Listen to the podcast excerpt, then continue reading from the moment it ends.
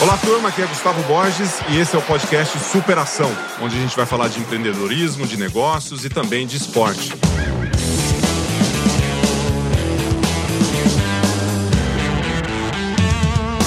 Fala turma, tudo bem? Grande abraço, sejam bem-vindos de volta ao Superação, podcast que fala com empreendedores, gestores, atletas de alta performance, empreendedores e gestores de alta performance também. Então sejam bem-vindos aí ao Superação e hoje meu convidado é um craque, meu. Esse cara, tive o prazer de conhecer recentemente ele, não conhecia, ele já me conhecia, disse que já me conhecia antes, né? Eu não me, eu não me lembrava dele, mas ele é um grande empreendedor, apaixonado por natação desde pequeno, saiu da cidade que é Itabuna e foi para foi para Vitória. E nessa jornada de Itabuna para Vitória para nadar, né? A gente vai falar muito disso. A vida tomou aí alguns caminhos diferentes, né? E acabou se aprofundando em vendas, rodando cidades de bicicleta, vendendo balas. É isso mesmo? Balas. Ele lidera uma das maiores, ou a maior, empresa de vinhos, de e-commerce de vinhos do país, do planeta. Uma das maiores do planeta. Uma das maiores a do maior planeta. Da América Latina. A maior da América da- Latina e uma das maiores do planeta, que é a Wine. Então hoje eu recebo aqui Rogério Salume. Como é que você vai das águas pro vinho e depois volta pras águas, né? Que depois a gente fala da foz que tá aqui na. Aquariano,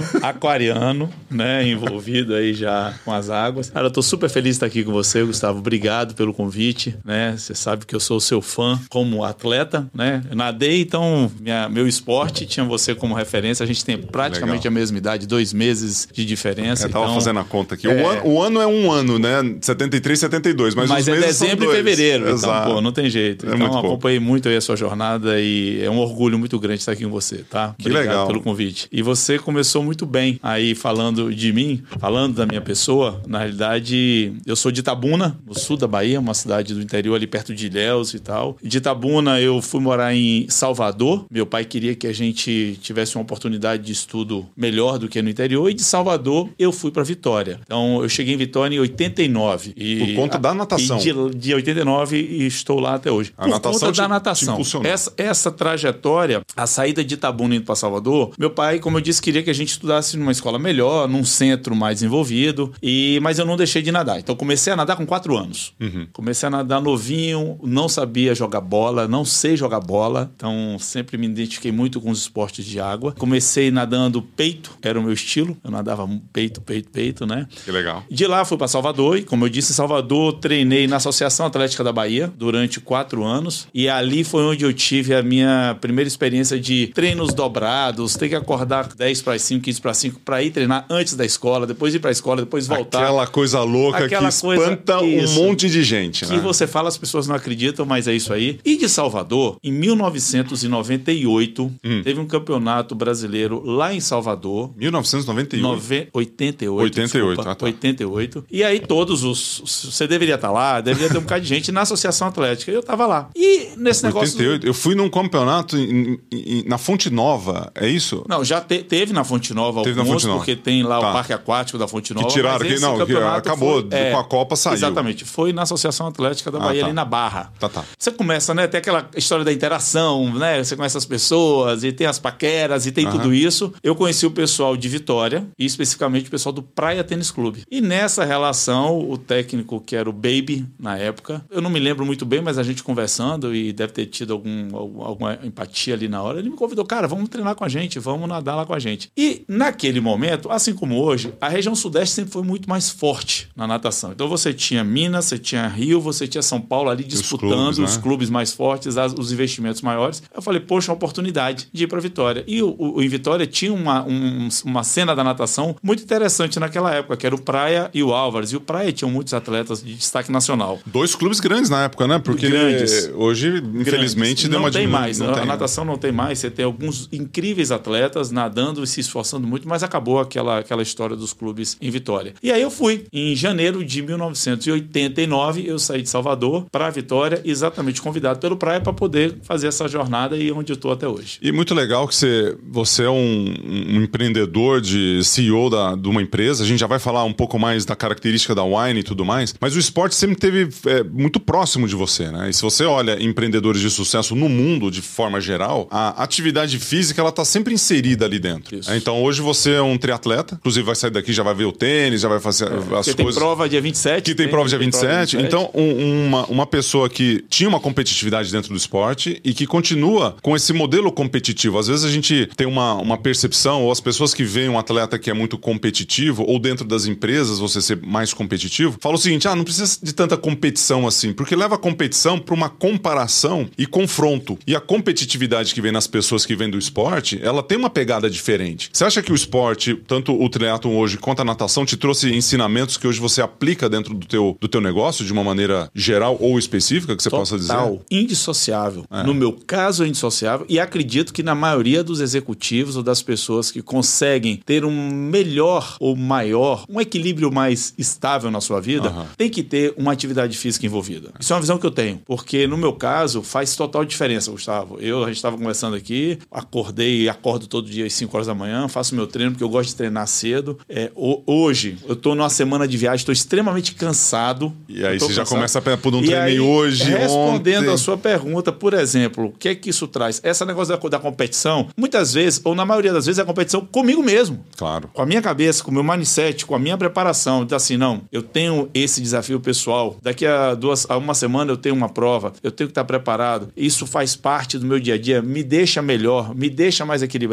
Mesmo cansado, hoje eu fiz um treino de um intervalado de corrida. Ah, você já fez Já hoje? fiz, já Ah, fiz um treino tá. intervalado de corrida que foi Ajuda eu tô parque. chegando já, já tô chegando. Então assim, e no Isso meio eu não consigo. no meio eu já tava assim, pô, tô cansado. Mas aí você fica, não, tô cansado, mas eu tenho que treinar. A mesma coisa assim, eu tô cansado, mas tenho que trabalhar, eu tenho que realizar. Então essa competição muitas vezes é mais com você mesmo e faz muito bem pra mim. Quando você falou de executivos empresários que tem hoje em dia, se você olhar aí, realmente a maioria das pessoas de alta performance tem um esporte como aliado pra te dar uma gás a mais no dia a dia. É, e, e a discussão, ela vai muito mais assim. Você já parte do princípio que o, que o empreendedor de alta performance ou um gestor, ele faz atividade física. Quando ele não faz, já, já, sou um pouco esquisito, tá? Minha opinião. E eu provoco a turma. O Brasil é o quinto país mais sedentário do mundo. Esse é um dado. Se o Brasil é o quinto país mais sedentário do mundo e a maior parte de causas que a gente tem de morte é por sedentarismo, comodidades rela- relativas ao, ao- ao sedentarismo, você imagina o tanto de produtividade, o tanto de energia que você não tem, porque você não gasta energia com atividade física. Que é en- engraçado que a- o esporte, a atividade física, é a única coisa que você gasta e depois você ganha ao mesmo tempo, né? Dinheiro não dá pra você gastar e ganhar. Você, você tem que investir, você tem que colocar no outro, no outro lugar. E a discussão é sempre assim: partindo do princípio que você faz, qual é o melhor horário, como que você encaixa e quais são os desafios que você tem quando você viaja. Não se você faz ou não, né? Porque se você faz, você, você percebe que o cara que tá focado ali, a atividade física ela vem pra pra evoluir, pra crescer aquele trabalho do, do gestor, né? Porque, cara, você fica o dia inteiro lá na tua empresa. né? E essa energia ela vem pra te potencializar. É, esse- quando você viaja ou não viaja, as pessoas criam muitas desculpas para não fazer o exercício ou atividade física. Na minha mochila, quando eu vou só de mochila, ou na minha malinha, quando eu tô viajando ela de mão, tem sempre um tênis. Ah, não tem nada pra fazer. Você bota o tênis, vai na rua e corre. Exatamente. Dá um jeito, custa Agachamento. quanto isso? Nada, faz um agachamento, faz um abdominal, faz um apoio no quarto. Eu já várias, várias vezes estou em alguns lugares fora do Brasil, nevando, muito frio, não tem uma academia. Estou dentro da casa de um produtor de vinho, que muitas vezes a gente é convidado para ficar ali. Cara, estou no quarto, eu estico uma toalha no chão e faço meia hora, 40 minutos de exercício ali no quarto. De novo, isso me faz muito bem. E eu tenho uma brincadeira, quem me segue na- na- no, Instagram, por exemplo, eu boto lá, hoje, botei, boto todo dia, e aí, termino meu treino e tal, e você? que que você Faço uma fez? pergunta, já se movimentou hoje? Aham. Isso já fez com que várias pessoas começassem a se exercitar. Claro. Eu tenho vários amigos, várias pessoas que eu passei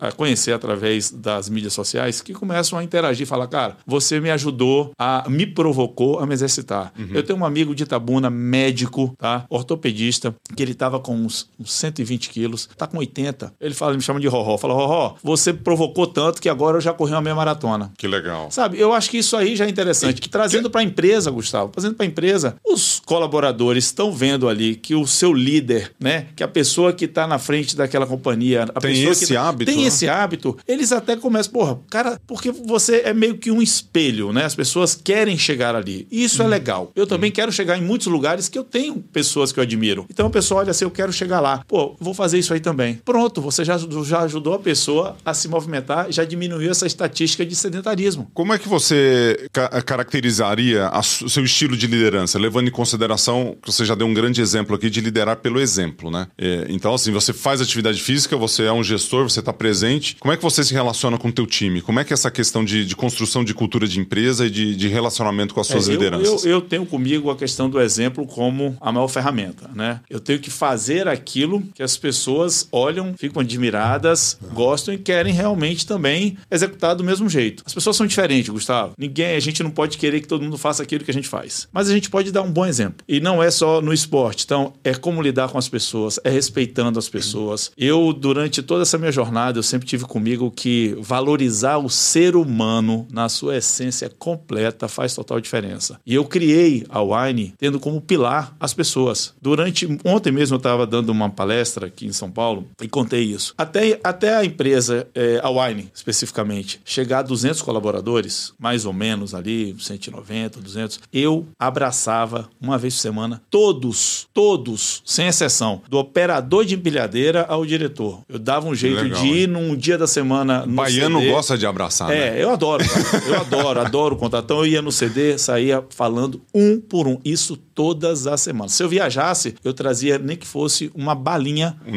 para cada um dos wineanos. Chegou uma hora que, pô, são quase 500. Wineano, você chama. Wineanos. Wineanos. Hoje são mais de 500. Aí você já não consegue. Então, isso é construir uma cultura Uhum. baseada em respeito, baseada na valorização do ser humano, na crença de que sim, as pessoas fazem diferença e no exemplo. Porque também não adianta ser aquele negócio lá, tá escrito na parede o seu propósito, a sua missão, os seus valores. Você faz isso. Para inglês, pode ser para inglês ver ali, né? É, Então, exatamente. Eu Dá- nunca tive na parede nada escrito sobre valor, propósito, missão, nada. As pessoas sabem. Se você perguntar, todas elas sabem. Por quê? Porque ela é verdadeiro. Uhum. Ele é executado no dia a dia. Dá um exemplo prático assim de reforçar no dia a dia, tanto você quanto as suas lideranças ali, porque esse é um assunto para gestão, para gestores, de construção de cultura de empresa, que é muito muito difícil, né? Que é muito duro. Porque é praticar aquilo que você pensa, aqueles valores que veio da mamãe, do papai, do vovô e da vovó, né? Que são as questões, os pilares da família, dos pilares da nossa construção como ser humano, que a gente leva para dentro da, da empresa, né? E que você quer que os colaboradores, quando eles chegam, pratiquem aquilo. Que a cultura, aquele negócio tá no ar, né? Você respira. Você não A sabe muito bem. cultura verdadeira, ela tá no ar. É. Cultura verdadeira, aquela que é ali da aplicada e que você sabe que ela de fato existe. E quem visita percebe. Fala assim, nossa, que legal. É, exatamente. Não E- sabe muito bem o que que significa, o que é, mas sabe que E aí tem. tem inúmeros casos. ó, agora em março eu estou completando 20 anos de empreendedorismo. Eu comecei essa jornada quando eu deixei de trabalhar numa empresa. Que eu, eu acredito que eu também sempre fui um empreendedor, intraempreendedor nas Claro. empresas que eu trabalhei. Mas quando eu decidi sair e montar o meu negócio, que foi em 2002, A Wine tem 20 anos. não, a Wine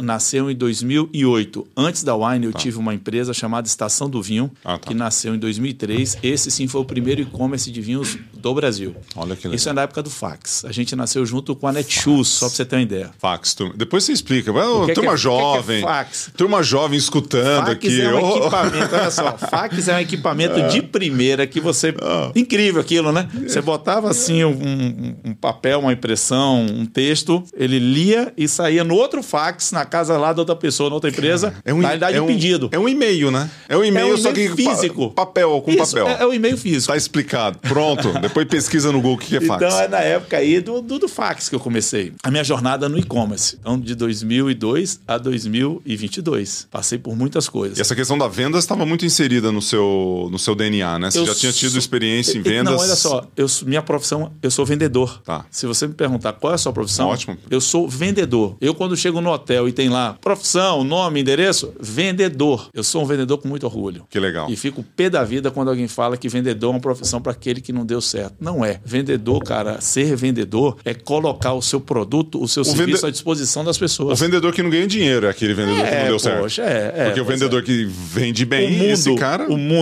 24 horas por dia tem alguém comprando e alguém vendendo, seja ele o que for. Você sabe, assim, eu morei nos Estados Unidos durante 10 anos e a visão do americano, ele tem duas coisas que é muito clara na visão americana, né? Que é uma coisa que a gente respira em termos de cultura. Eu casei com uma americana espanhola, meus filhos são americanos por questão da mãe ser americana. Você vê que os caras são objetivos, Práticos. práticos, objetivos e eles são vendedores. O americano ele vende, cara. Em qualquer momento ele está vendendo alguma coisa, uma ideia, vendendo um produto. E, e E a minha visão é muito relacionada à sua, né? Porque Isso é- eu, eu, eu é- tô, ligado a, tô ligado à venda, só pra, pra concluir. Se você é dono de uma empresa, se você é gestor de uma empresa, se você é CEO e não tiver com um olho em vendas, você tá com o olho errado, tá com alguma coisa. Você tem que trazer gente e tem que reter gente. É mais ou menos esse um pouco da visão. São três coisas que o gestor não pode abrir mão em nenhum momento da vida: vendas, caixa e seus colaboradores e gente. Vendas, caixa e gente. Sem isso aqui, acabou, esquece. Não existe, pode ter o que for, o melhor produto com o melhor preço. Não, não tem. Se não tiver focado em venda, se não tiver focado no caixa, porque sem dinheiro uma empresa não vive, sem dinheiro, sem lucro, o negócio não dá certo. É um tabu, as pessoas têm um tabu para falar de lucro. Não. Sem lucro, o negócio não funciona. E sem gente motivada, feliz, alinhada, com o propósito da empresa, com todos aqueles conceitos, não vai. Vou voltar agora para essa questão, mas eu queria que você me desse a dimensão da Wine hoje, né? Tá. Que você falou Tá. 300, 400 colaboradores? Deixa eu te falar um pouco Me da dá Wine. só a É, dimensão, dar porque eu queria um- voltar um- para um esse ponto que você acabou de fazer. Um overview da Wine. Então, É. assim, 2003 a 2008 eu tive a estação do vinho. Deve estar um monte de cliente da que Wine foi o primeiro e-commerce de vinhos do Brasil. A disrupção da venda de vinho pela internet. Garrafa, um quilo e meio, líquido, vidro. Na época que só se mandava livro, CD e tênis. Era, fora isso, era muito difícil você mandar alguma coisa. Não tinha essa quantidade de courier que tem hoje e tal. E a gente desbravou. Tem casos incríveis das primeiras operações de Natal da Estação do Vinho, onde 80% de todos os pedidos que a gente enviou quebrou. Não tinha, não tinha, era muito complicado. Mas ok. 2008, é, por um desalinhamento normal, natural entre os anjos investidores, eu e Anselmo, que fomos o fundador da Estação do Vinho e fundadores da Wine, eu sempre tive um sócio que é o Anselmo, ficou até 2014, e aí ele saiu, hoje ele mora nos Estados Unidos, está empreendendo lá, um cara incrível também. E aí a gente fez o quê? Desalinhou, porque a gente via em 2008 o tamanho do mercado, que é a Wine hoje. E a gente queria, pô, tá na hora de investir, ter oportunidade e tal. E os sócios falam, não, vamos devagar, não, não teve um alinhamento com relação à velocidade e à necessidade de investimento naquele momento. Saímos, vendemos a nossa participação. Em 2008, dia 12 de novembro de 2008, a Wine nasceu. Nasceu com essa cabeça que a gente tinha do negócio maior, do todo esse mercado endereçável. A Wine veio realmente para poder democratizar de forma profunda o consumo de vinho no Brasil, gerar momentos de prazer para as pessoas, tirar a frescura do mundo do vinho que existe, que é aquele negócio, ai, dos aromas, do retrogosto, das taças de cristal. Isso tudo é legal. Eu gosto, você gosta. Pode ser de titânio também, É, a taça. é, a gente gosta disso, mas é um processo evolutivo e são poucas pessoas que estão interessadas. A maioria quer tomar um vinho e, e beleza. Acabou, e conversar, bater papo. Exatamente. Ah, mas vai harmonizar, quer tomar um vinho. O que vai harmonizar com o que tem na mesa, né? Então a gente nasceu em 2008. Em 2010 criamos o Clube Wine, né? Esse é famoso, que é né? famoso, o Clube Com três Wine. garrafas, dez garrafas, Isso. cinco garrafas. O Clube da Wine, hoje, é o maior clube de vinhos do mundo. Nós temos 320 mil membros, tá? Que todos os meses, através de recorrência, recebe os seus momentos de prazer em casa. Então, assim, é o maior clube Não é de vinhos vinho do que ele mundo. recebe, É, né? não, Olha que vinho- tá fantástico. ali. Você recebe É, momentos de prazer. Nós temos mais de um milhão de clientes. A Wine é uma empresa que é um grupo hoje que tem B2B. A gente acabou de fazer, acabou tem um ano que a gente fez uma aquisição, por exemplo, da Cantu. Então a gente tem o nosso braço de B2B, a gente tem o nosso braço de B2C, a gente tem lojas físicas. Somos uma empresa completamente omni, omnichannel, omnicanalidade, ou seja, a gente atua em todos os canais para poder entregar essa experiência aos nossos clientes. São mais de 500 wineanos. Eu tenho dois sócios investidores, nós somos aí em três investidores. Eu sou o único fundador da companhia hoje, Aham. né? E, E nós sócios, temos ah, sócios investidores, que é a Península, o Ah, tá, fundo do Península. Abílio Diniz, e a IB Capital, né? Que entrou em 2012 e a Península em 2016. Eu deixei de ser CEO da companhia em 2019. A gente profissionalizou por completo a companhia e eu tinha clara visão de que precisava fazer uma mudança na gestão da oxigenada. Eu estava desde 2003 como CEO de companhia, liderando uma indústria que foi totalmente modificada e criada. Então eu entendi que naquele momento eu precisava dar espaço, tomei essa decisão, que não é fácil. Não é fácil E hoje, fundador, eu, né? é, hoje eu sou fundador da companhia, acionista e membro do conselho. Quando eu saí, eu presidi Você o não, conselho e agora tem, a gente está você não tem uma atividade hoje é, ativa ali na não, operação. Não, não tenho. mais estratégica, né? Ótimo. É, por uma evolução natural. E a dimensão da Wine é essa. Está no Brasil todo, a gente tem uma unidade no México, mais de 500 colaboradores, uma empresa de mais de um bilhão de faturamento, uma empresa que vai completar agora 13 anos de idade, um dos três maiores e-commerces de vinhos do mundo, o maior clube de vinhos do mundo e um orgulho muito grande que eu tenho dessa companhia dos vainianos e de todos os clientes que viraram torcedores da empresa. Isso aí é que faz valer isso, a pena isso, essa jornada toda. Isso é muito legal, porque a hora que você pega a, a, a, paixão por algo, né? Porque você gosta de vinho pra caramba. Você começou o vinho por quê? De onde vem isso, né? Você gostava dos prazeres que o vinho te proporcionava. Das relações, das né? relações. É de, de onde veio isso? Você começou a tomar vinho ou você viu uma oportunidade de negócio e você gostava de vinho ou você gostava lá do copo de cristal? Como é que, como é que foi essa conexão? É, é, eu acho que em algum momento até a nossa conexão com o vinho deve ter sido a mesma coisa, porque a gente não bebia. A gente uhum. não bebia, a gente só fazia treinar e estudar, treinar e estudar, né? Jovem não deveria beber também. Não, exatamente. e, e, e, e, a minha fase de jovem que bebe, eu não bebi, porque eu acho que foi a fase que eu mais treinava, né? Que a gente tá falando ali de 15, 16, 17, 18 anos, você é Olimpíada e tal. Eu não cheguei nesse nível, mas é a hora que você mais treina. Eu sempre fui rato de piscina, adorava treinar. Então, não tinha essa relação com a bebida. Eu vim ter a relação com a bebida como vendedor. Eu trabalhava numa empresa que importava bacalhau, azeite, azeitona, e eu era supervisor de vendas. Então, esses eram os segmentos. Em um determinado dia, o dono da empresa chegou com duas garrafas de vinho chileno, chamado La Pousada, Cabernet Sauvignon e Carmené. Gustavo, pense no suco de pau, de madeira, aquela coisa rasgante.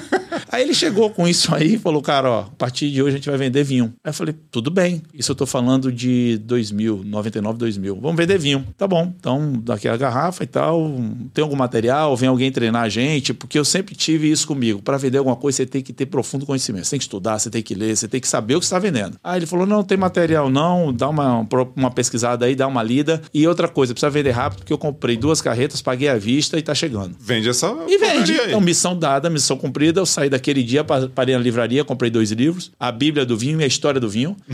Aí eu comecei a me encantar por mais de 8 mil anos de história, sabe? Come... Aí comecei a viajar no mundo do vinho. Bíblia do vi...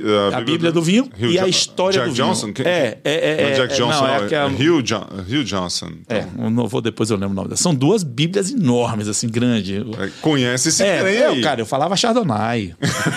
Cabernet. Chardonnay. Falava bordel, sei lá, essas coisas. Não era o meu universo. Mas aí eu falei, beleza, tô lendo, deixa eu frequentar aqui os grupos, as confrarias. Comecei a frequentar a confraria, começamos a vender, e aí eu comecei a gostar. Aí eu comecei a gostar. Comecei a degustar, comecei, sabe, a entender. Você sabe o que é que me chamou mesmo a atenção? Hum. O, o que eu tanto recrimino foi o que me chamou a atenção, que é essa frescura que foi criada no, no momento de consumo do vinho. Você falou, tem coisa ali, né? Não, porque eu falei assim, cara, não pode, não pode. Tem que ter todo esse, esse glamour, todo esse, os utensílios, toda essa esse ritual para tomar um vinho. Pô, você vai lá, lá fora, o cara mete a garrafa embaixo do braço, mete o pão do outro braço, vai lá, pega uma garrafa de galão. É. Aí eu falei, não, tem um negócio aí. Isso que me chamou a atenção começou a me motivar a despertar, né? A falar, cara, tem uma coisa aí que pode ser feita diferente. Por que que eu tenho que falar que vinho tinto só harmoniza com carré de cordeiro? Ainda tem que ser comida cara. Uhum. Falei, pô, mas o vinho tinto com hambúrguer é legal, com a feijoada, é. né? Com bife acebolado. Poxa, e com a macarronada? É Você democratiza o Aí negócio, eu comecei né? a falar, pô, se tem uma classe muito lá em cima tomando vinho, como é que eu faço para botar a galera toda para tomar vinho? Uma Por das exemplo- cenas mais legais que eu vi foi indo fazer, porque eu vou te falar daqui a pouco de como eu valorizei muito essa questão da cultura, foi indo fazer entrega, porque durante todos os anos à frente da empresa, uma vez por mês, eu entrava nos caminhões e nos carros para fazer entrega. Pra ver isso lá pra mim, ponta. não, isso para mim é interessante e que sentava com o motorista para comer a marmita,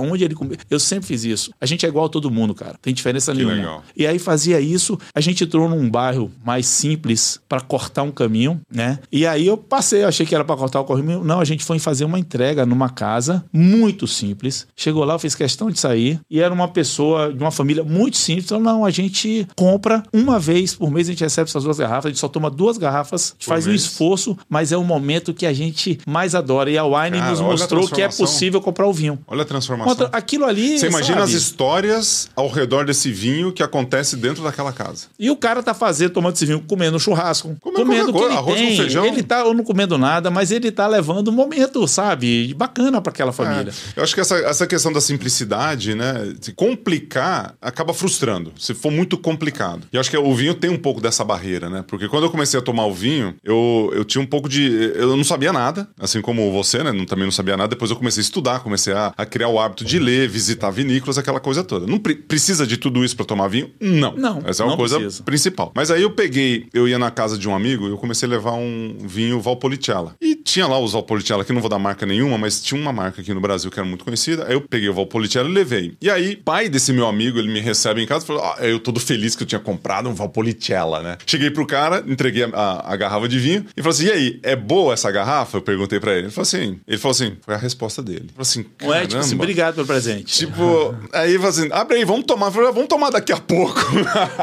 aí começou a tomar um monte de outro vinho, de repente abre a garrafa e gira pra todo mundo e o cara não toma. Eu falei assim: o que, que é isso? Eu falei, cara, esse vinho aqui ele é médio, ele é razoável. Ele começou a me dar três dicas de vinho ali naquele negócio. Eu tinha 24 anos de idade, 25, nem sabia o que eu tava levando ali. Ah, não, tinha mais, tinha 30 anos de idade. E aí eu falei, cara, e eu tomei aquele vinho e fiquei com dor de cabeça. Tem uma questão, tem alguns vinhos que eu tomo que me dá dor de cabeça. Aham. E eu consigo hoje identificar no, no aroma. Eu chego no aroma que tem a ver com enxofre, tem a ver com a química que tá ali. E eu fiquei com aquilo na cabeça, cara, Valpolicella não é bom. Criei um preconceito em relação ao Valpolicella. E nunca mais tomei Valpolicella na Que minha não é vida. verdade. Que não é Não é verdade. verdade. Você tem incríveis E- e- Não, e aí, o que, que aconteceu? Eu fui visitar Lago de Garda, na Itália, e que a região do Valpolicella fica ali do lado, né? E aí, lá de Simeone e tal, não O sei Vêneto. o quê. É, aí eu chego no Vêneto, na região, né, que tem os vinhos, o, é, o Vêneto e o Valpolicella, são os dois vinhos é, ali. É tudo ali no Vêneto, a região que do Valpolicella. Mas tem dois vinhos ali. Tem o e tem um do lado que é, que é muito parecido. Qual que é? Esqueci o nome. E aí eu chego num restaurante, o cara. Aí, num restaurante no Vêneto, na região de Valpolicella, pego a carta de vinho, o que que tem? Os Amarones. tá Amarone, falando. Amarone, Amarone, É, porque desculpa. aqui é a mesma região. Isso, aí o Amarone e Valpolicella. Aí eu pego a carta de vinho, só tem Valpolicella, porque os caras são muito bairristas lá, né? Aí eu pego o a carta de vinho, falo assim, cara, Valpolicella? Não, mas eu não tomo Valpolicella. E agora, o que eu vou fazer? Aí eu falo pro cara, você tem outra coisa a não ser Valpolicella? O cara olha pra mim com uma cara, meu. Tipo assim, pega um trem e vai pra Toscana, Ele então. fala assim: por que, que você não toma Valpolicella? Não, porque eu tomei um assim, assim, assado e tal. Eu falei assim, cara, você tá louco? Que absurdo, né? Começou a falar italiano, meio inglês ali e tal. Aí ele me traz, fala assim: ó, ele me deu duas taças. Falei, cara, escolhe aqui. Se você não gostar disso aqui, eu vou te trazer até você gostar de um. É o primeiro que eu tomo, falo, desce uma garrafa. Espetacular. Que é um pouco do preconceito. É, você é. toma um vinho, você não gosta, aí você fala assim, não gosto de vinho. Ou você toma um negócio, te dá uma dor de cabeça, fala, cara, não. Você fica com aquilo ali marcado e aquilo. pronto. Não é. E a, hora, e a hora que você a- a- começa a aprender, né? A minha experiência com vinho ela é, é- é grande, porque eu tomo vinho cinco vezes por semana, né? Às vezes eu falo, não, hoje eu tenho que ficar uns dois dias sem tomar. Não tomo muito, né? Hoje eu como de meia garrafinha. Mas você começa a cruzar, né? Com o alimento, o meio social, com as amizades. E isso tem muito essa conexão, né? Você se conectam com pessoas que tomam vinho junto com você. Claro. Isso acontece no seu dia a dia? Acontece. É, é, o vinho, ele é uma bebida, uma bebida sociável, por natureza, por história, por tudo isso. Quando a gente fala de associar o vinho com o alimento, existe uma coisa interessante que a gente só aprende quando a gente estuda, e aí só fazendo parênteses, estudar, ter a melhor taça, é, é, identificar os aromas, ter a percepção do terceiro sabor, que é a união do que você come com o que você bebe. Isso é bacana, mas isso é para quem quer estudar, se desenvolver, dedicar tempo, conhecer, que é, de novo, É, uma parte a das terceira pessoas. fase, a É, terceira, quarta fase. A terceira Primeira fase, segunda, quarta, cara, quinta. é. bebe. Agora, acontece sim, as minhas grandes amizades, né? Nos últimos 20 anos, praticamente todos os negócios que eu fiz na minha vida Tinha um vinho na mesa. foram em torno do vinho. Não só negócios de vinho. Todos os negócios, as relações, os das novas amizades, tinham vinho. A gente, quando se conheceu no evento, à noite, nós tomamos um vinho.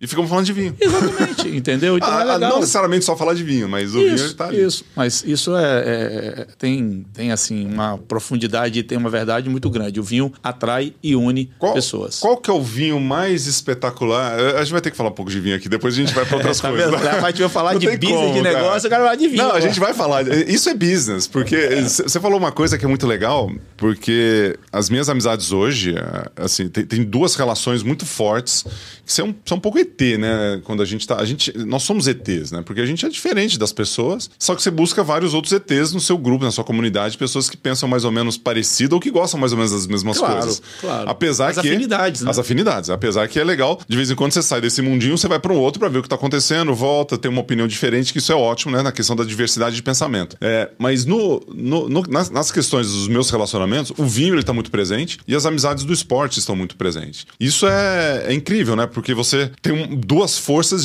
gigantescas. E as duas forças, uma tem o esporte que tem a ver com o social e o outro o vinho, que é o sentar na mesa e conversar. E às vezes, se a turma é noia de vinho, você conversa e aprofunda ali no. Ó, dá pra- Vamos combinar aquele vinho com aquela comida, que é legal. E assim, você trouxe uma questão de. E muito de- legal é você ter a mesma turma que você treina, pratica e tal, e depois toma um vinho. Isso, esse aí também, né? O pessoal tem uma turma do meu cunhado aqui no o 19 buraco do tênis, é o que, que é? Vinho. Todo mundo que gosta de vinho, assim vai. Mas a pergunta era em relação a isso, é, em relação ao vinho. Quais são os vinhos mais espetaculares que você já tomou?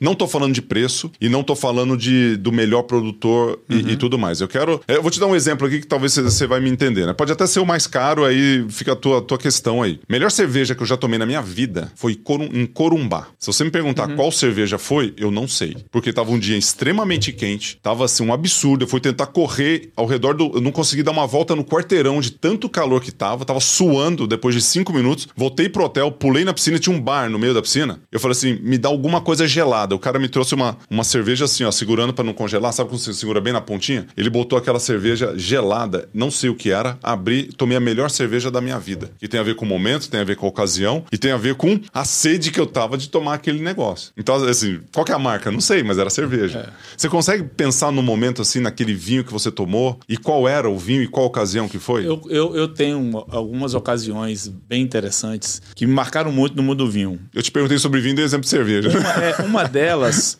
você conhece, foi com o Adolar, que é o fundador, proprietário da Decanter, uhum. né, uma grande importadora de vinho no Brasil que eu tenho, assim, é, um maior carinho e orgulho, porque eu comecei a, ser, a empreender vendendo Decanter. Eu virei representante e distribuidor da Decanter em Vitória. Sim. E bela teve um escola, momento. Bela é, escola. Pô, bela escola. E teve um momento que foi o um momento que eu conheci a Decanter e o Adolar, através de um amigo em comum, que é o Ricardo. É, a gente sentou para conversar e o Adolar abriu uma garrafa de vinho Olha só, estava começando. Ele abriu uma garrafa de vinho alemão, um Gewürztraminer.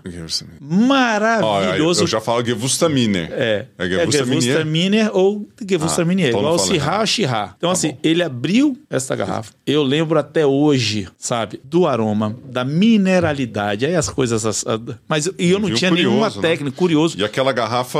Isso, aquela garrafa fininha, né? Assim que ela é. vai. Aquilo me marcou. Aquele vinho, é aquele momento me marcou. A marca eu não lembro. Mas é o. Mas me marcou. Um outro momento que e me não, marcou. O, o não é um vinho muito caro. Ele é um vinho. Não, é um vinho Deve normal. ter os caros Tem, ali. Mas, mas mesmo os caros não é. Não precisa vinhos. investir não, tanto num vinho desse. É um vinho que você vai, que vai bem com peixe. E que poucas pessoas se dão a oportunidade de conhecer. Um, um, é um alemão de né? uva branca. É. Né? Então, teve um outro momento incrível, que foi numa viagem que eu fiz com a minha esposa. A gente tinha um sonho de conhecer a Suíça, uhum. né? E aí a gente, eu tava a trabalho, e aí ela foi me encontrar lá e a gente falou, vamos fazer um piquenique, piquenique. Aí paramos num Carrefour, compramos uma toalha vermelha. Que país você coisa... tava? Desculpa. Tava... Na Suíça, na, na Suíça. Suíça. Pegamos uma toalha vermelha, um disco de queijo brie, passei na área de vinhos, peguei a, a, duas garrafas de vinho. Qualquer coisa. Dois copos e uma barra de chocolate. Foi isso. Pegamos o Nem carro. um pãozinho? Não. Ah, sim, um pão, claro. Esqueci, obviamente. Um pão, uma baguete. Ô, tu fica imaginando queijo, isso, chocolate e não tem baguete. Pão. Saímos andando, andando, andando. Achou um... Achamos um... Tava andando assim, nessa... Vamos subir, vamos, vamos tentar subir. Subimos, subimos, subimos, subimos, até que chegou numa área bacana, uma árvore linda, verde, é. onde a gente via a cidade, paramos ali, esticamos a toalha e fizemos um piquenique. Um piquenique. Tomamos um vinho, comemos um queijo, um pão e tal, um chocolate. E aquilo me marcou. Eu também até hoje, esse eu sei qual é o vinho, eu lembro o vinho, até hoje adoro esse vinho, que é o Chateau Gloriat. Chateau Gloriat. Então, assim, e tô, cara, me, me marcou. E eu comprei ele no supermercado. Então, tem algumas outras passagens, mas que legal. são muito Não, isso, isso é legal porque você remete à memória, remete aos momentos da vida, né? E você pode ter conexões com o negócio, o brinde, né? Aquela, aquela relação tanto da família, meio social, meio dos negócios, ele tá sempre presente, ah. né? Isso é muito, isso é muito legal. Queria pegar o gancho de volta aqui na tua visão empreendedora. Negócio top, meu. Você liderando e hoje você tem um papel diferente dentro da empresa e você, você faz outras coisas. A gente tá com água foz aqui. Você não quer faço, falar dessa? Faço você, outras coisas. Você tem, você tem outros, outros investimentos. investimentos. Onde, então vamos nessa linha. Onde que você gasta seu tempo hoje? Me fala o seu, o seu dia, como é que é? Que Bom, que você... hoje eu gasto meu tempo em algumas frentes que estão me deixando muito felizes, tá? Eu gasto meu tempo hoje, obviamente, no meu maior ativo empresarial, que ainda é o Wine, uhum. né? Então, hoje, como investidor e como conselheiro, a gente cuida de temas estratégicos, então a gente tem comitês de pessoas, alguns comitês estratégicos, então tem ali uma rotina mais de governança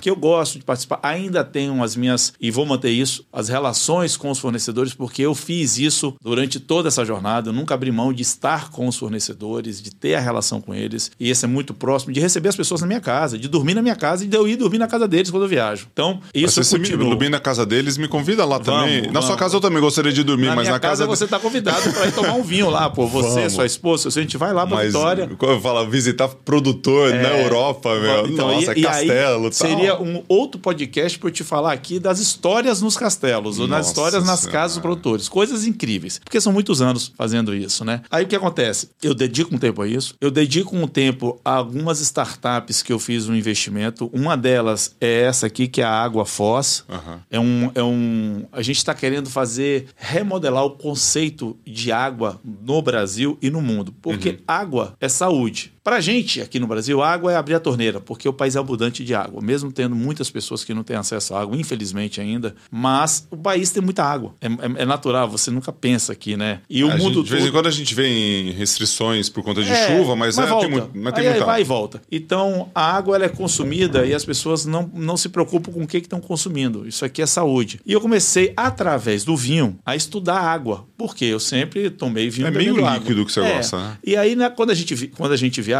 todo lugar que eu ia, que tomava um vinho, eu perguntava qual é a água da região que vocês servem quando tomam vinho. E aí comecei a visitar as fontes, conhecer a água e conhecer a água alcalina. O poder da água alcalina, né? Que tem muitos benefícios e também é uma, é- é- é- seria bastante tempo aqui para explicar. Gostei, encontrei dois empreendedores e investi nessa empresa. Agora a gente está na fase de vendas, tá? Que se chama Água Foz, é uma água com 10.01 de pH. Além disso, com uma composição mineral incrível. Então é uma água muito bacana. E onde Eu- que compra? Porque eu, eu, comprei no Mercado Livre, achei meio você caro compra, lá. não, mas você, você tenho- pode comprar no aguafoz.com.br. Ah, então pronto, turma. aguafoz.com.br. E, por exemplo, no Espírito Santo já está nas redes. Aqui Ah, em São tá. Paulo está começando. tá? A gente começou agora a parte de venda. Eu tenho dedicado um tempo bastante importante numa tese que eu acredito muito e gosto, que é das Dark Kitchens Delivery. Dark Kit Delivery? É, então o que que é Dark Kitchen Delivery? Você tem cozinhas que produzem comidas e só entregam. Não é, não tem loja, não tem mesa, Tá, não tem salão, ok, não tem nada. ok. Então a gente tem a ATW, que é a ATW Delivery Brands. Hoje são mais de 320 franqueados no Brasil. Cada, deli, cada, cada ATW, cada franquia tem cinco marcas. Ou seja, nós estamos falando em quase 1.500 vitrines e marcas já atuando no Brasil. A gente também está no México e está em Portugal. É a maior rede de dark kitchens do mundo, valorizando o microempreendedor. Então são franquias que a pessoa atende, região limitada, e dali ela só faz delivery. Também tem um investimento na Splash Bebida Urbanas, que começou aqui em São Paulo. O que é, que é Splash Bebida Urbanas? Para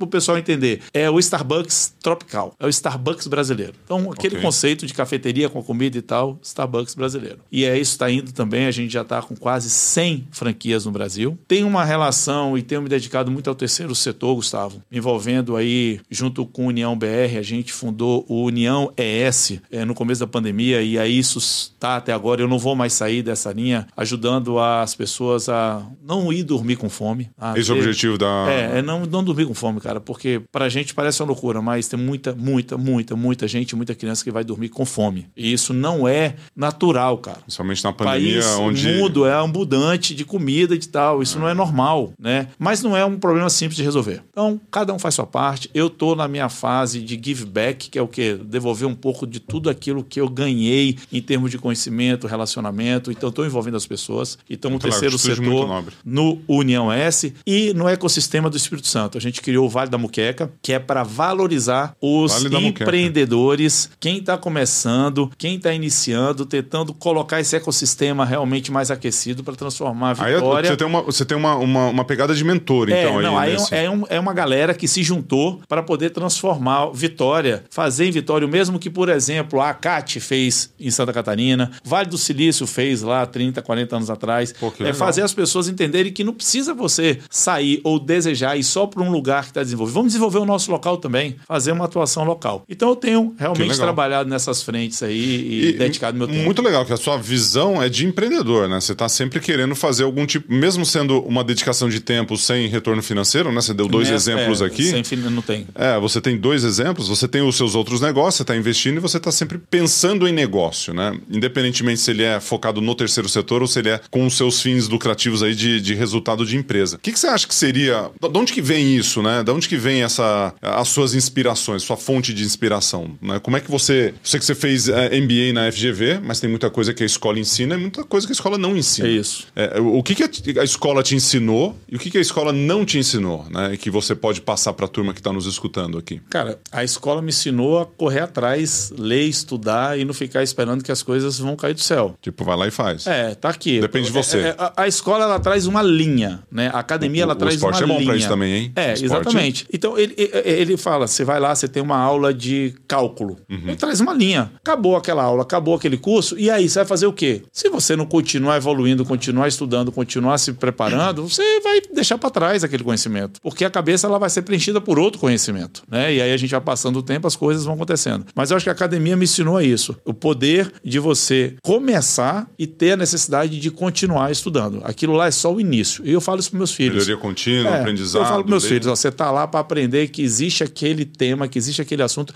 e te ensina onde muitas vezes buscar. Uhum. Agora daí para frente você tem que ir. Você já pegou, você já pegou algum, alguma situação, você falou que você, eh, você já deu um exemplo de superação, né? O nome do podcast é superação, né? Então você, quando você me trouxe aquela informação de para você ser bom num negócio de vinho, você teve que ler dois livros, a Bíblia do no vinho. No começo foi. No começo foi. Depois você teve que fazer uma série de outras coisas. Você consegue ver no seu mundo empreendedor, na sua visão empreendedora, na forma como você tocava os seus negócios, um momento que foi um game changer assim de aprendizado, que você fala, cara, a hora que eu dominei essa arte aqui e tive que estudar, eu me superei nisso, o negócio cresceu ou teve uma disruptura ou teve um pensamento diferente assim? Você consegue identificar alguma coisa nesse sentido? Ou foi meio passo a passo, né? Que às vezes assim, não tem uma disruptura. É, não. Eu, não, a não, natação é sempre assim, é um centésimo por dia, né, é. que a gente faz. Não tem esse negócio da virou a chave aqui agora, porque ah, aconteceu e a partir de amanhã o negócio começou a dar certo. Não, mas peraí, mas aconteceu porque tem quatro anos que você está ou uhum. estudando, ou se preparando, ou fazendo qualquer tipo de movimento, colocando Sorte que em veio prática. Com trabalho. É,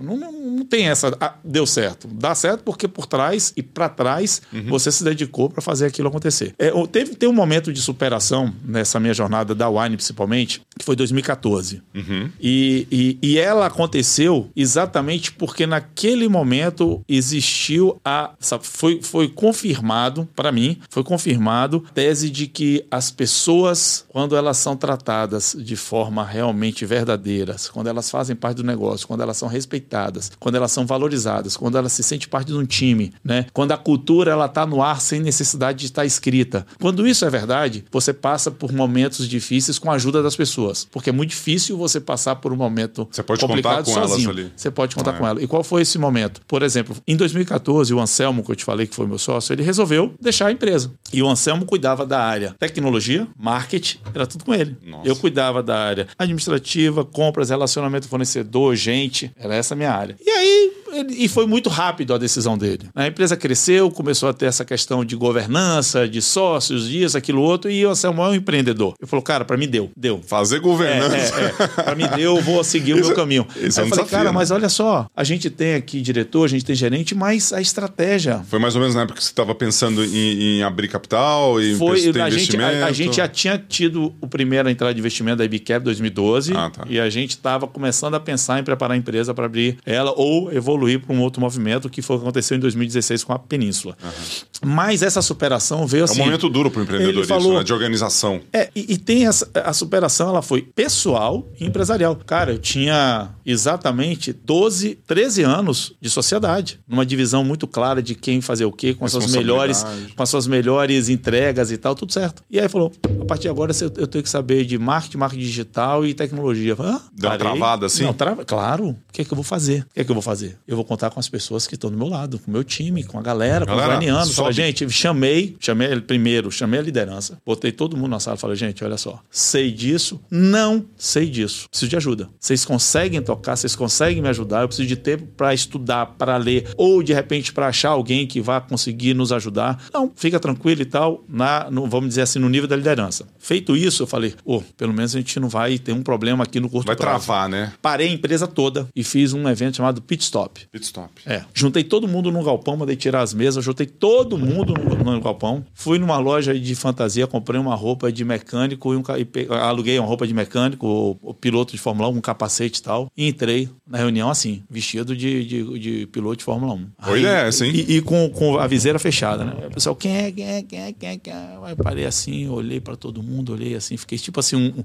uns 30 segundos olhando, o pessoal assim, tinha uhum. umas 200, 180 pessoas na frente, todo mundo olhando. Aí eu tirei o capacete, aí eu falei, gente, olha só, nós entramos no box. Aí na nossa vida a gente tem que ter esse momento de muitas vezes parar para pensar, para tomar uma atitude, trocar um pneu, botar um combustível diferente, ajustar uma asa, né? Fazer. Uhum. Na empresa também. A gente teve aqui o evento da saída do meu sócio, do nosso sócio, de um líder, de um cara incrível que tomou uma decisão pessoal, a gente tem que respeitar. Mas ele gente... continuou sócio ou ele saiu? Não, não, ele saiu por completo. Por outro lado, a gente tem uma companhia incrível que nós todos aqui criamos, que a gente tem as nossas famílias que dependem dela, que a gente tem um impacto no Brasil e no mundo, porque tem família que está lá no sul da Itália, que a produção toda que ele faz já é está aqui. comprada para gente. Então, a gente vai que ter responsabilidade, que... Nós né? temos que unir força aqui agora. E eu estou fazendo essa reunião com vocês para pedir para vocês que tudo que a gente fez até agora a gente precisa fazer em dobro nos próximos seis meses. Porque a gente precisa manter o nosso avião voando muito rápido. E aí, é. esse movimento foi um movimento de superação pessoal uhum. e empresarial. Porque eu fiquei com medo, tive que tomar atitude e tive que abrir mão e dividir com os outros a minha deficiência. E deu certo, cara. A vulnerabilidade, é. ele é. E deu certo. Ele é uma das grandes características de um líder. É. Deu certo e a gente, Porque, assim, a Deus, passou por isso. A gente não precisa saber tudo, né? Acho que dá um, um, certo. A gente não vai saber de tudo. Não vai saber tudo, exatamente. Não precisa, não, vai, não vai. E, porque, cara. É, e não se engane achando que. Tudo é, porque se você, se você acha que você já. O momento que você achou que você já chegou lá, fazer, já sei de tudo, já fiz de tudo, já tá tudo, tá tudo resolvido, então o que, que você vai fazer? Então é. acabou. Mas não, não dá. Isso. Tem livros para ler, tem pessoas para conversar, tem conexões para ser feitas, não dá para tomar todos os vinhos do mundo, não dá. Impossível, tem... são 2 milhões de rótulos diferentes Cara, no mundo e, e todo... que mudam todo ano. Todo ano, exatamente. Você vai... É, é, é, é, produção, todo ano você tem colheita, você muda e muda aquilo tudo. Eu acho, eu acho que você trouxe uma característica aqui do, do gestor, do empreendedor, do ser humano, que ela é fundamental para a operação de um negócio, para a operação da nossa vida, né? Porque quando você tem um filho, você não sabe criar um filho. Quando você tem uma empresa, você pode ter noção de gestão, mas você não precisa saber todos os meandros ali. Você precisa de um time para fazer. Então, se você é bom em vendas e você não é bom em, em operação, ou você não é bom em, no financeiro, tem que ter uma ajuda ali, tem que ter alguém ali. Claro. Você não precisa saber tudo. Você pega lá exemplos do Jack Welch, ele não sabia fabricar uma turbina de avião, não, de mas ele sabia fazer uma gestão. E a hora que você traz a vulnerabilidade para a mesa, você tá falando o seguinte: turma, sou ser humano, vou dar meu máximo. Quem tá comigo? Isso e isso eu não sei fazer, eu preciso de ajuda nisso e nisso. Quem vai? E aí, Gustavo, vem a questão lá que a gente falou no início da cultura, que é o exemplo. O exemplo seria um outro cenário se por acaso eu fosse uma pessoa, ah, eu criei essa empresa, tem aí galera para trabalhar, uhum. não tô nem aí, eu só venho aqui, vou e sou sou o sou presidente. Uhum. Eu não quero, tá ali secretária, nunca tive secretária. Tá ali, não sei o que lá, não sei o que lá, intocável, numa sala fechada. Na hora que você precisa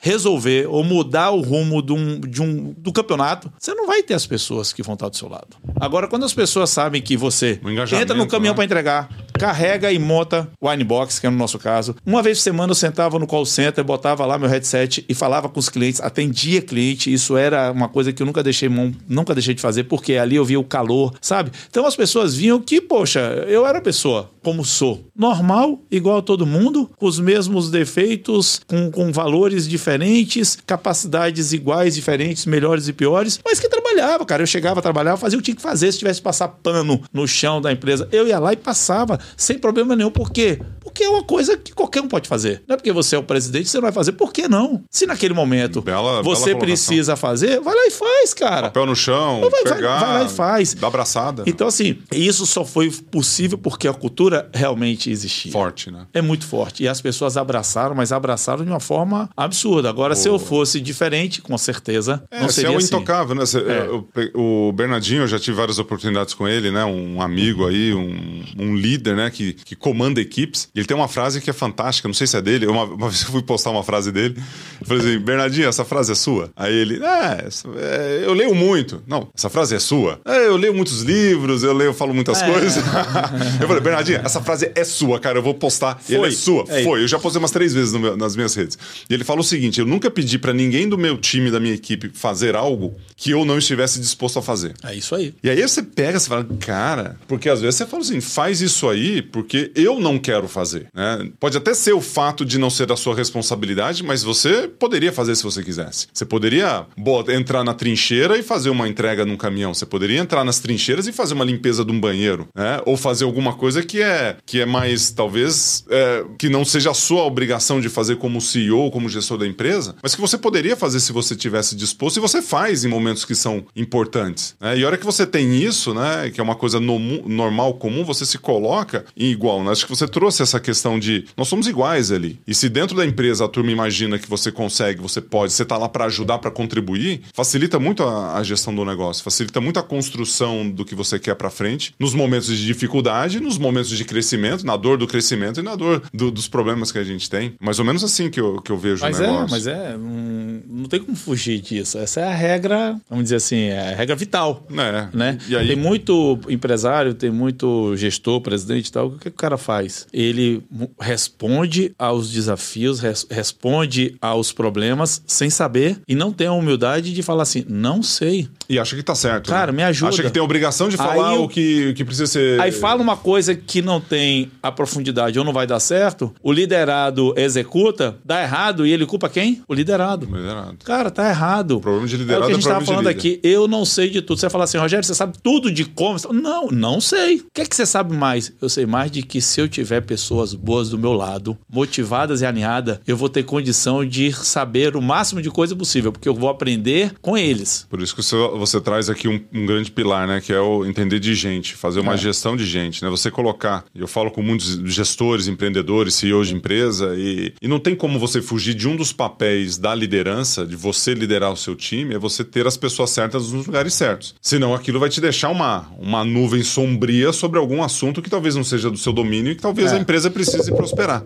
Então isso é fundamental. Tem duas coisas que eu queria dividir com vocês e com o pessoal aqui. São duas regras que eu levo comigo. Opa, tá? regras para a vida. É, na parte de gestão, na parte de gestão. A primeira delas é o seguinte, não tem, e, e assim, eu acho que é importante fazer aqui uma observação. Isso é o que eu acredito, é o que eu coloco em prática. Isso não é uma regra, uma receita de bolo e não é para todo mundo fazer, porque cada um vai ter não, o seu. É um, é um insight, é, é um, um aprendizado, é, é uma. Porque fica, sabe, muitas vezes você fala uma coisa, a pessoa, ah, eu fiz isso, não deu. Falou, gente, olha só, isso deu para mim, isso, isso, isso é a minha vida. Mas isso é válido. Né? É assim que a gente Claro, mas é, é exatamente. Para você empreender, para você liderar, tem três coisas que são é, é, importantes e que sem elas você não vai conseguir fazer. Primeiro, gostar de vender. Tem que gostar de vender. Um líder, um empreendedor, uma pessoa que está à frente de qualquer negócio tem que gostar de vender. Ou vender uhum. produtos, serviços, tem que vender, cara. Tem que vender para as pessoas a ideia, tem, tem que tem vender. Porque senão, como que você vai colocar para frente que você precisa que as pessoas façam, entendam? Você tem que saber vender, não, um pitch até, que você faça. E, e, e, às vezes a turma eh, confunde muito só vender o produto em si, é. mas você está falando de influência e persuasão. Eu não estou falando de chegar assim somente, ó, Compre essa aqui água. é água, tal. É. Não, eu estou chegando assim, falar, Gustavo, olha só. De influenciar cara, as pessoas, de persuadir. Nós estamos no... precisando fazer ah, isso, é. isso, isso. O que é que você acha tal? É cara. você num bate-papo, vender uma ideia ou provocar para que as pessoas te contribu contribuam para que aquilo aconteça. E sabe que isso é um grande, uma grande dica que você está dando, uma grande dica não, um grande ensinamento, ensinamento, porque influência e persuasão é um dos maiores ou talvez um dos principais pilares de alta performance, porque você precisa fazer isso para você chegar onde você quer. A gente está Tanto... no esporte, você tá, você na piscina, Cara, o técnico ficava lá em cima, fala, você consegue? Não, olha só, isso. são 20 de 50 com 10 de, Ei, de descanso, vamos, vamos, vamos cima, você, o coach. Bora, você consegue. Ele sabe. É. E aí você tá ali. Então, essa é uma. Segundo. Gostar de vender. Segundo, gostar de gente. Não tem como você estar à frente, liderando, empreendendo, fazendo qualquer coisa se não gostar de gente. Sozinho, nós não fazemos nada. A gente vem de um esporte que você tem lá a, o revezamento, que é a única, o único momento que você tá na piscina com um grupo e com um time, dividindo aquela energia e tal, mas mesmo assim, na hora da ação, você tá sozinho. Só que é só naquele momento por trás é um milhão de pessoas, é uma confusão danada, é gente. E aí, e aí se a turma está aqui escutando, assistindo e fala seguinte, cara, eu não gosto de gente, eu tenho uma empresa. E agora? Aprenda, desenvolva. Ou, então, procura um coach, procura um mentoria, coach, é procura um bom psicólogo para bater um papo. Se desenvolva, É, né? Quebre essas amarras. Nós somos o quê? Seres humanos. Vivemos para se relacionar. Em comunidade. A gente não vive sozinho. Ah, mas tem um cara que gosta de. Ok, cara. Então é o Beleza. seguinte, amigo, você vai ser um especialista. Se conscientize disso. Você vai ser um especialista, você vai ter ali o seu trabalho, suas coisas, especialista. Também ok. Mas traga uma pessoa de Mas visão, de não negócio, queira de me pessoas falar pra que tá você junto. vai ser um líder de uma empresa, um empreendedor e tal, porque vai ser, pode acontecer, Vai ser pode, manco. mas vai ser muito difícil e vai ser manco. Show de. Pessoas. E E, o terceiro? terceiro? tem que correr risco. O risco, Ousadia. o risco faz parte do empreendedor e do líder. Por isso é que essa tal dessa, desse desenho hipotético de uma pirâmide, ele existe. Porque você tem que correr o risco. Você tem que, sabe, acreditar mais do que os outros. Você tem que ser um pouco do jogador, que naquela hora você vai falar, não, vai dar certo. Tá todo mundo falando que não vai. Todo mundo falou pra mim que não ia conseguir vender filme pela internet. Sério? Todo mundo falou. Pô, mas é tão fácil. Irmão Gustavo, aí em 2003 era, era fácil. É Gostou, incrível. né? Gostou, As pessoas né? estavam acostumadas a ir numa loja, né? E, e- entrar numa loja, a loja toda de madeira, aquela luz baixa, um Aquela frescura. o- todo mundo bem arrumado, pegar a garrafa, o cara lia o rótulo. Era isso que existia. Assustava todo mundo, Todo né? mundo. A pessoa nem entrava. Nem entrava na loja, que era porta fechada, cara. Por causa do ar-condicionado. Então, assim, correr risco faz parte do negócio. Ousadia, Tem né? que ser ousado, tem que ir. Ah, mas eu não tenho isso. Ah, meu carro, vende carro, sabe? Pega dinheiro emprestado. Eu fiz tudo isso, troquei cheque com a dio- Obviamente que cada um tem o seu limite, mas correr risco, gostar de gente, saber vender, cara, tem que estar aí. Muito bom. Tem que estar aí. Muito bom. Senão você não vai dar o próximo passo, você não vai encarar. Porque você gosta de gente, sei vender, mas, ah, cara, olha só, eu não mexo na minha conta, não vou correr risco e não adianta. Cara, desculpa. Dançou. ferrou, parou. Dançou. Dançou. É. Essa é uma. E a segunda que eu queria dividir com você é o seguinte. Ah, Essas três é uma regra, então. Isso é uma regra. Ah, é uma tá. regra que eu acredito e que levo comigo Um que tem assim, três para pontos. empreender e para liderar, tem Ah, que ter isso. Beleza. O outro, para a vida e para você realmente ter um- uma, uma, vamos dizer assim, uma jornada mais tranquila, entenda assim, tem duas coisas que são as coisas mais difíceis no ser humano. Duas coisas são as coisas mais difíceis no ser humano. Quando você entende isso, começa a ficar mais fácil.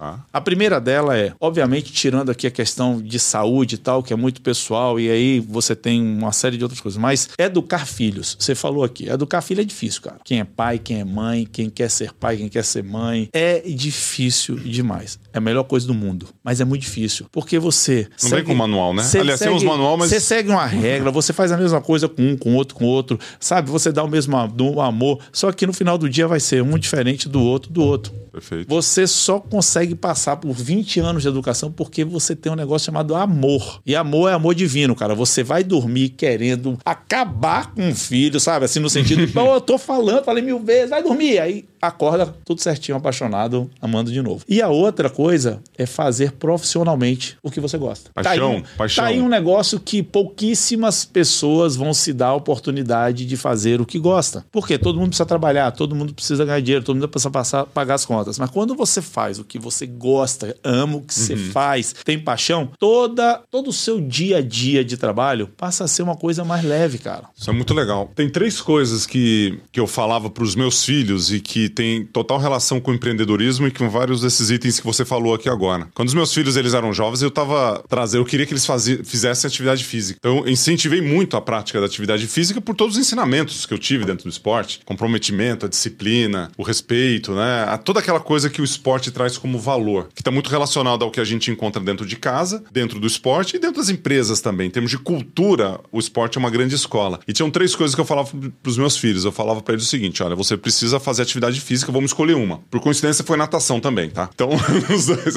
e aí a gente foi, eu- aí eu falava: ó, primeiro, você tem que se divertir lá dentro. Isso. Então, se você não está se divertindo, busque uma diversão ali dentro. Porque às vezes, assim, é difícil. Você vai ter que ir, você vai ter que se comprometer com horário, você vai ter que fazer. É, O esporte ele é legal, Tem mas. uma rotina, Tem tem- uma rotina. Então, se divirta. Essa é a primeira coisa. A segunda, se conecte com as pessoas e faça amizades. Amizades fortes mesmo. Então, assim, vai fazer uma pizzada em casa, pode trazer todo mundo. Vai fazer não sei o quê. Porque traz todo mundo. Vamos, vai ter um evento do, com os amigos, a gente tá junto. Vamos, vamos fazer essa conexão. Se você traz isso pro mercado de trabalho, a gente tá falando dessa relação Uhum. de comprometimento, de esforço e de resultado que a gente quer dar com essas pessoas que são nossos colegas de trabalho. E a terceira, o terceiro ponto tem muito a ver com vários itens aqui que você mencionou, mas de uma forma um pouco mais ampla e tem a ver com o nosso esporte também. Eu falava para eles o seguinte: vocês têm que, depois que decidiu, se comprometeu com alguma coisa ali dentro do esporte, façam com capricho. Né? O caprichar, o excelência, com excelência. Respeite o seu treinador, respeite os seus amigos, respeite as pessoas que estão ali, porque é isso que vai fazer com que você vai,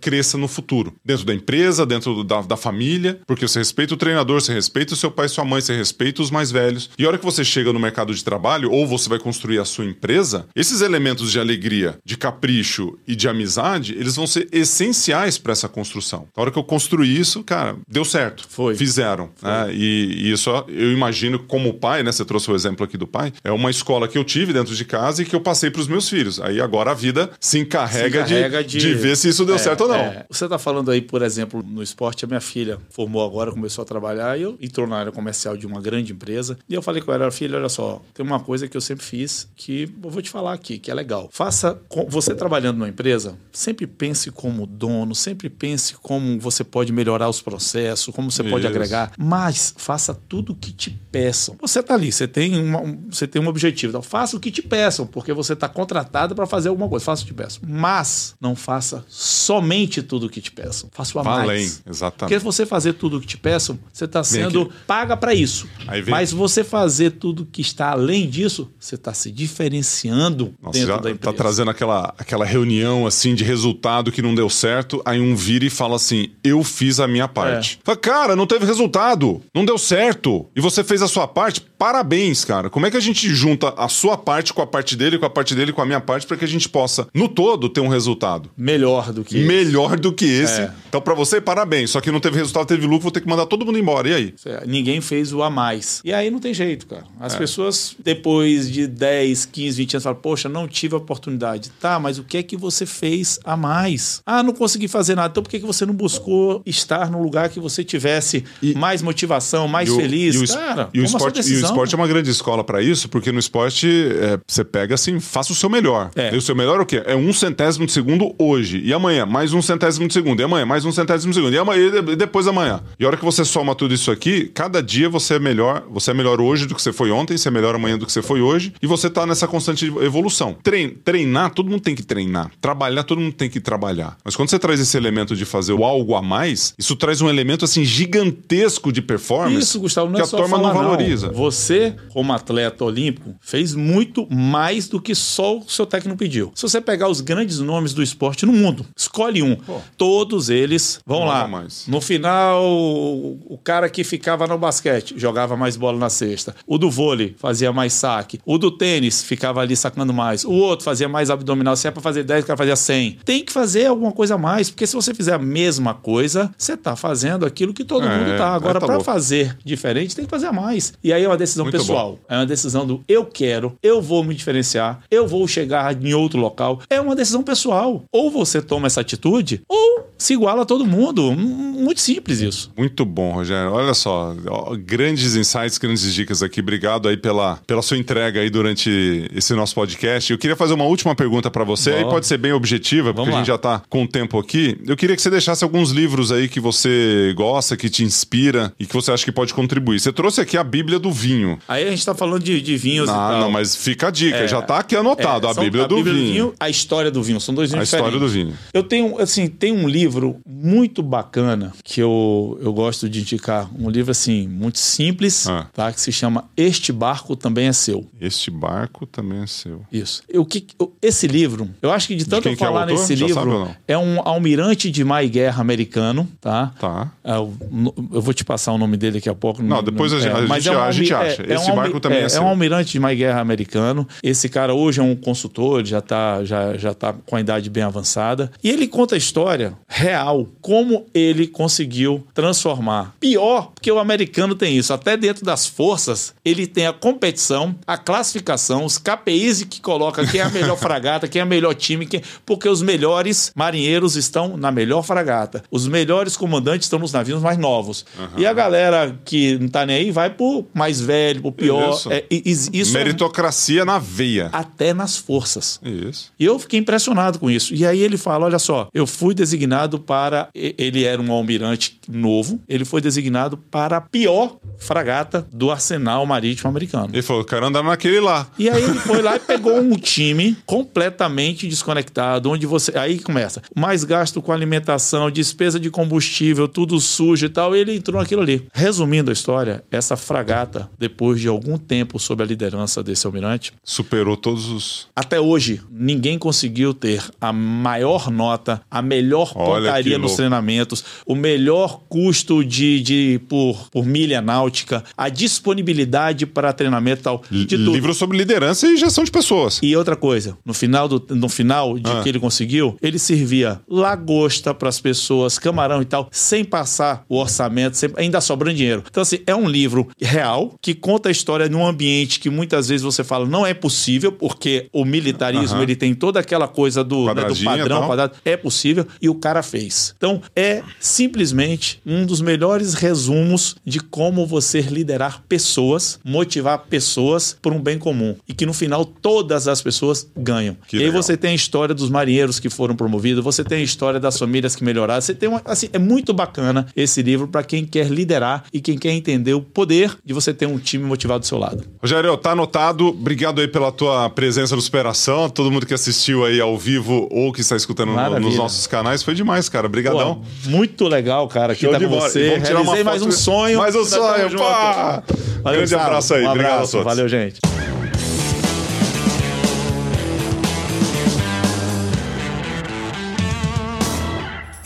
Uma produção, voz e conteúdo.